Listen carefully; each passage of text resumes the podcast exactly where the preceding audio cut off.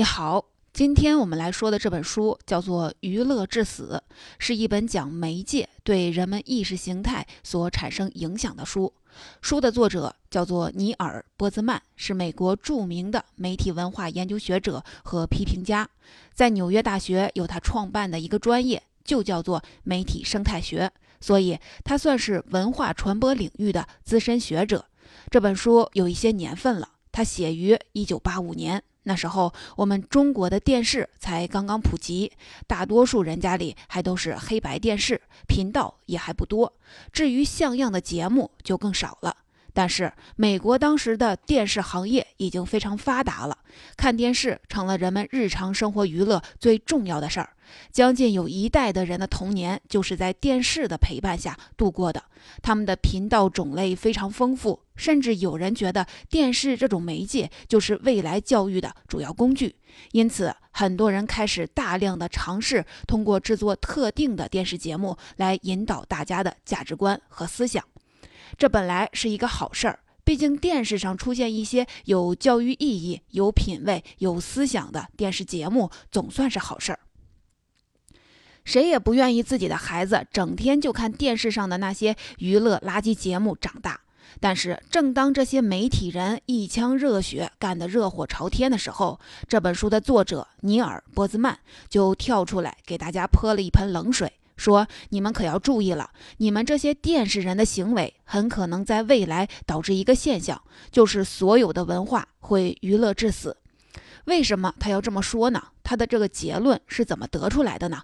他的这个冷水有什么现实意义呢？下面我们就从两个方面来看看作者的说法。第一方面，我们看看作者认为电视会让文化娱乐致死的原因；第二个方面，我们讨论作者给出的解决方法是什么。为什么作者说未来会出现一幅娱乐致死的场面呢？请注意，作者说的这个“致”是至死不渝的“致”。不是导致的致，这有什么区别呢？区别非常大。导致的这个致有一个因果关系在里面。从字面的意义看，会解释成娱乐本身是致命的，是一个危险的东西，我们应该反娱乐。因此，经常有人会用这个词的字面意思去解释一些事情。比如，很多人用这个词来指责现在的娱体媒体娱乐化、内容低俗化，电视媒体没有起到引导大众价值观的作用。反正他表达的意思就是娱乐是思想变肤浅的原因。我们应该反娱乐、反低俗。但是发明这个词的作者尼尔·波兹曼其实并不是这个意思。作者本来的意思是认为电视娱乐是生活的一部分，它可以很好的给人们情感上的抚慰，不可或缺。甚至可以说电视就应该娱乐，就应该低俗。他自己也是承认自己是一个资深的电视迷。但是人们干了一件最坏的事情，就是企图让所有的事情都通过电视这种媒介来表现，这就大错特错了。作者认为，电视可以娱乐大家，但是不应该把所有的事情都披上娱乐的外衣。这么说有点绕，我们说一个具体一点的场景：假设在一个屋子里面，本来是有很多文化学者在里面，有研究法律的，有研究宗教的，有研究哲学的，各种各样。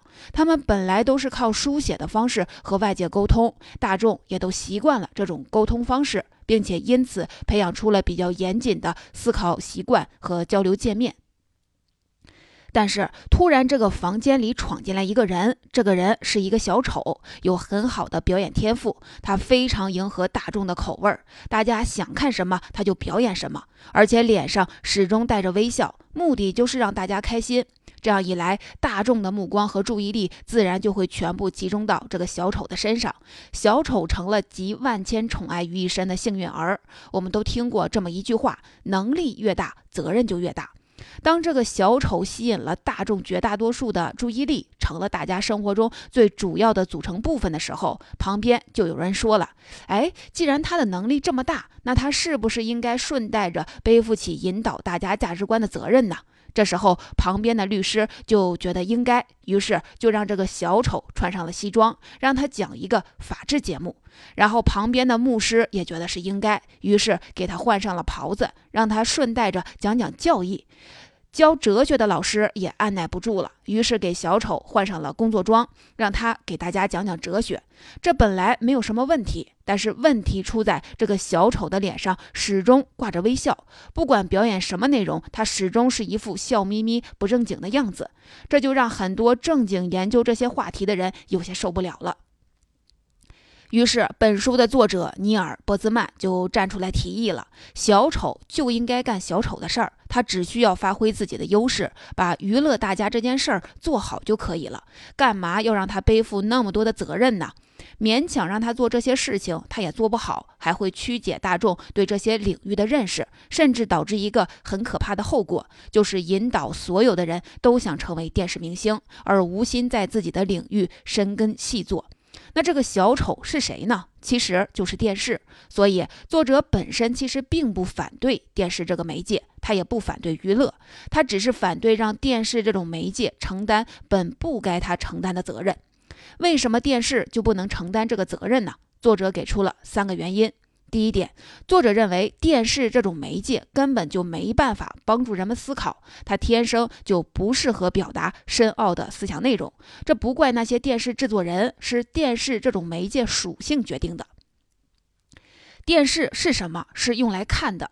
电视这种媒介和印刷品最大的不同之处在于，电视有图像。你看那些在电视台工作过的人，他们自然就会有一种冲动，就是和具体的图像死磕。他们要学各种各样的拍摄手法，做出各种各样漂亮的镜头，最后的目的就是要做出超难、超高的难度和具有审美价值的图像。为什么呢？因为识别图像这种能力其实是人的一种原始能力。一个小孩子学习第一个字母的时候，都是要在旁边配一张具体的图片。我们从小学习的语言的一个重要的方式叫做看图说话，就是必须要有具体的东西和说的话对应上，才能把这个话的意思表达清楚。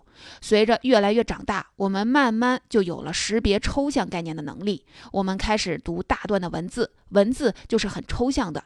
你别看现在你识字很简单，其实你也是经过了很多年的训练才能获得这种能力。越往高，需要的抽象能力就越强。比如，知识分子都喜欢谈论理想、爱情、诗歌和远方，这些都是很抽象的东西。大多数人就觉得这些东西太虚，看不见摸不着，没有什么意思。而擅长抽象思考的人就觉得很有意思。他们觉得具体的东西反而没有什么意思，那都是生活的琐碎。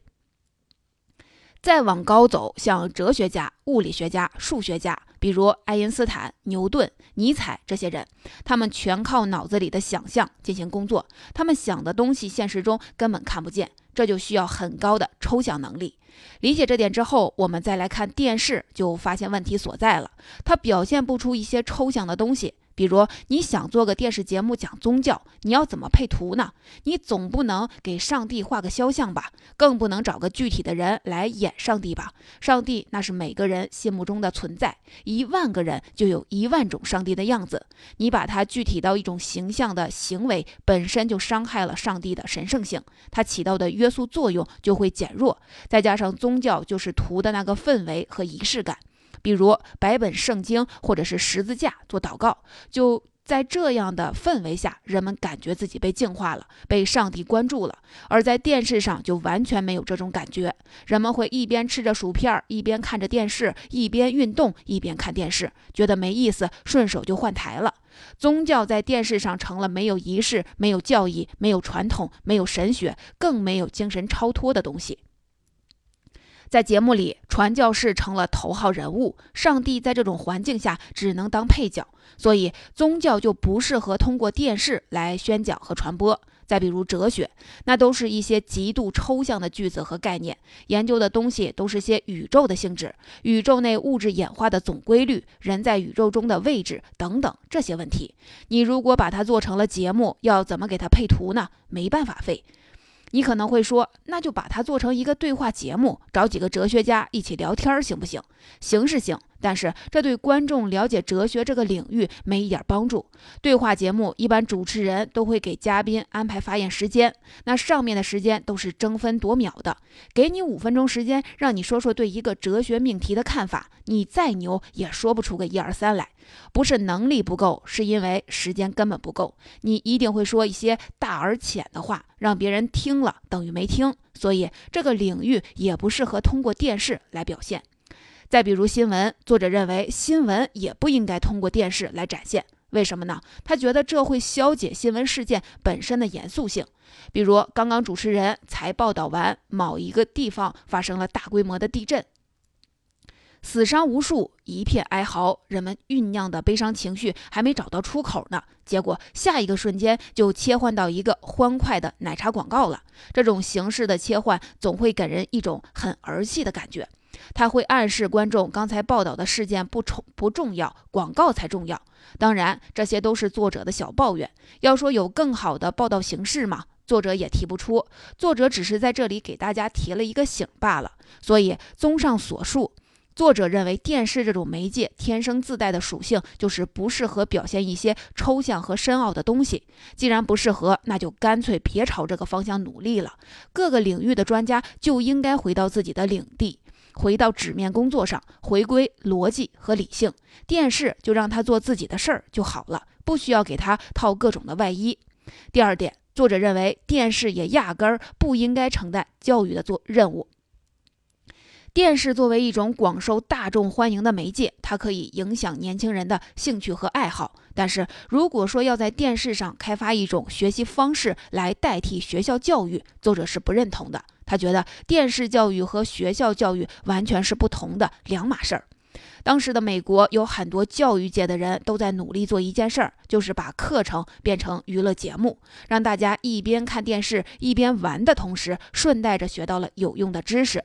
这个初心当然是好的，但是这种努力有没有效果呢？作者认为这就是一种妄念，不可能实现，也不应该实现，因为他认为获得知识本来就是一件很困难的事儿，不管你能多么方便的获得信息素材。最后要把它转化成你自己的东西，就要付出一定的耐力和汗水。想要获得卓越的思辨能力，对每个人来说都是一次艰苦的战斗。学习的本质就是不断的逃离舒适区。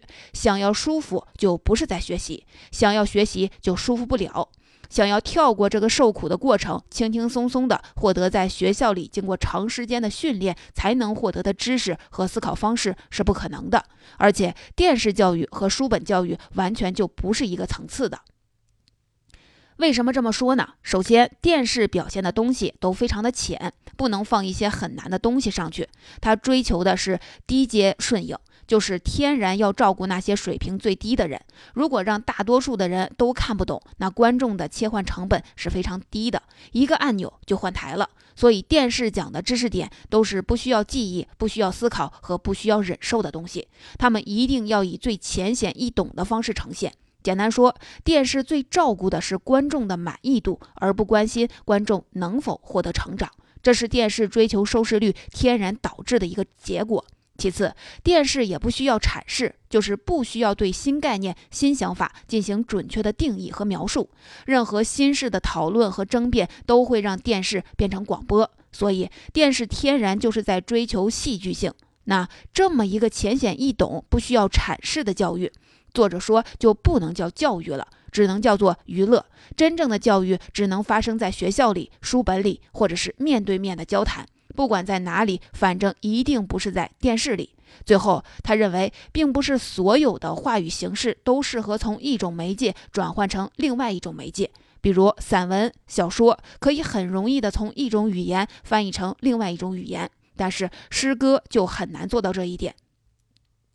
我们也许能大概的翻译一首诗，但是在翻译的过程中，也一定会丢掉一些东西。特别是原来诗歌有文化底蕴做支撑的那种美感，诗歌只要一翻译，它就会立马变成另外一首诗歌。再比如，你好朋友的亲人去世了，你需要送去一个慰问。这时候，你送一张卡片或者是一条短信过去，所传达的情感就远远没有当面拥抱对方一下来传达的多。再比如，很多老师在线下讲课很有氛围，很能带动气氛，但是一到线上就不行了。他渲染氛围的能力一被拿掉，那讲的东西基本上就没有什么干货了。所以，当我们打算从一种媒介转化到另外一种媒介的时候，首先就要意识到一定有一些东西丢失了。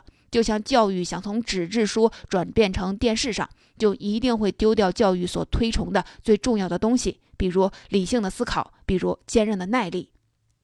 所以，作者就认为，想要用电视来取代学校的教育本身就是一个很糟糕的想法。第三点，作者认为电视让人们过于在意表面的东西。书里说，有两种方法可以让文化精神枯萎：一种是把文化化为一座监狱，意思就是独裁式的统治会破坏人们的思想。这一点几乎每一个只要感受到的人都会引起警觉和反抗。还有一种也会达到同样的效果，但是这个影响是无声无息的，就是把文化变成一场滑稽戏。作者认为，在一个科技发达的时代里，造成精神毁灭的敌人更可能是一个满面笑容的人，而不是那种一眼看上去就让人心生怀疑和仇恨的人。在这样戏谑的文化环境下，根本不需要什么看守人，人们自己就会盯着这个让人思想麻木的东西。最后，人们会退化成被动的受众，一切的公共事务会形同杂耍。如果按照这个趋势发展下去，那文化的灭亡也是迟早的事儿了。比如林肯时代，两位候选人进行一场辩论的时间通常会长达八九个小时，人们会根据演说者的内容来进行一个选择判断。但是，当人们习惯从电视上看候选人表演的时候，一个人的外表和逗笑能力就成为了最关键的因素了。像美国前总统理查德·尼克松曾经就把自己的一场竞选失败归罪于化妆师的蓄意破坏。他还就如何当上总统这个问题给了肯尼迪一个建议，就是想当总统先减肥。虽然宪法对一个候选人的体重从来没提过，但是似乎一个胖子已经剥夺了竞选任何高层政治职位的权利。像秃子或者是外貌狰狞的人，就会天然的被排斥在政治体制之外。电视似乎让竞选进入了一个新的阶段，就是政治家原本可以靠才华成功，最后必须要靠脸了。如果连竞选总统都要看外表，靠表演。那其他的事情就会更加的会以以貌取人。从上面我们讲述作者的观点可以看出，作者吐槽了很多电视的弊端，认为电视是站在文化对立面的。那就改善这种情况，他有没有什么好的建议呢？作者很悲观地说，他也没有什么好的建议。不过他对这个情景做了三个方面的推演，我们来听一听。一种是限制大家看电视的时间，当然他自己也知道这个事情是不可能成功的。其实还真有人发起过这个活动，就是大家都把电视关了。但是讽刺的是，这个活动也是在电视上进行宣传的，就是说呼吁人们关掉电视的人是通过电视告诉大家这个消息的。这种手段实在是对这个宣传活动最大的讽刺。还有一种，作者也认为是不可能成功，就是创作一种新型的电视节目，目的是告诉人们应该怎么看电视，向人们展示电视是怎么重新定义和改变人们对新闻、对政治辩论、对宗教思想等方面的看法的。这个想法一听也是不会成功的，因为大家最后肯定还是会在一片笑声中把这个节目当做一个普遍的频道随手给切换掉。况且让电视承担这种责任，也是作者一直以来都强烈反对的。那最后一种方法就只能是寄希望于学校了，让学校引导人们合理观看电视的限度，引导人们应该合理的远离某种媒介。不过，作者对学校依然是持悲观态度的。他觉得学校本身还没有发展出这种媒介意识，他们自己都还搞不清楚电视教育和书本教育的区别，所以让他们做这个事儿也是难上加难。总的来看，作者对电视的态度是比较抵触的。他承认电视的娱乐作用，同时又吐槽电视过度的涉足其他领域，把几乎所有的学术领域都变成了娱乐节目。总之，作者非常担心美国的文化会因为大笑而最后体力枯竭。那他的这个看法，在我们现在看来，似乎是有点过于悲观了。作者是二零零三年去世的，他在世的时候，智能手机和互联网还没有普及。如果他看到现在的人们可以自由的在互联网上选择自己想要的信息，每个人每天花在互联网上的时间是电视的好几倍，各种信息的碎片化的程度比电视要严重几百倍。如果他看到这幅场景，不知作者会作何感想？他可能会忽然发现自己一直担心的东西已经被另外的东西取代了，所以所有以前的问题，也是因为技术的进步消失了。就像以前人们总是为道路上的马粪的问题发愁，最后不是马粪这个问题得到了解决，而是汽车的出现让马直接消失了。现在的人们似乎已经不看电视了，人们大多数时间都会上网，网络同时可以存在严肃的事情和娱乐的事情。这相对于电视来说，给人们的选择就大得多。那网络有没有作者提到的这些问题呢？当然也有。网络导致人们的注意力碎片化，思想肤浅化，对真相不重视，这些问题依然存在，而且愈演愈烈。但是这是网络的问题吗？不是，说到底还是人们选择的问题。有一点，我认为作者是过于担心了，就是文化会因为娱乐的普及而消亡这个观点。文化是不会消亡的，不管是印刷时代、电视时代，还是互联网时代，喜欢抽象思维、喜欢搞学术的人永远都喜欢，不喜欢的人也永远都不喜欢。这不会因为媒介的变化而变化。在电视时代，不看书的人，难道在印刷时代就会看吗？他们本来不关注这些高深的思想，在印刷时代就会关注吗？这些都不见得。所以，不管媒介如何变化，我们能培养起一种媒介意识，认识到不同的媒介对人的影响是不同的，是一件必要的事儿。以后的智能时代，媒介会千变万化。不管怎么变，主动选择自己感兴趣的东西，不要沦为被动接受者，成为自己思想的主人，都是最重要的事儿。抓住这一点，互联网的忧虑也就不存在了。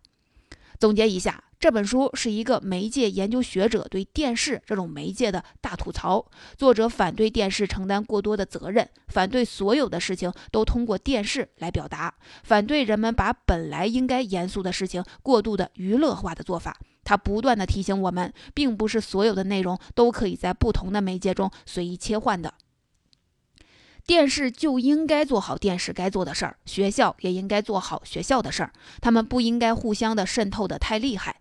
如果人们意识不到这一点，那最后的结果很可能就会像这本书最后一句话所说的：人们感到痛苦的不是他们用笑声代替了思考，而是他们不知道自己为什么笑，以及为什么不思考。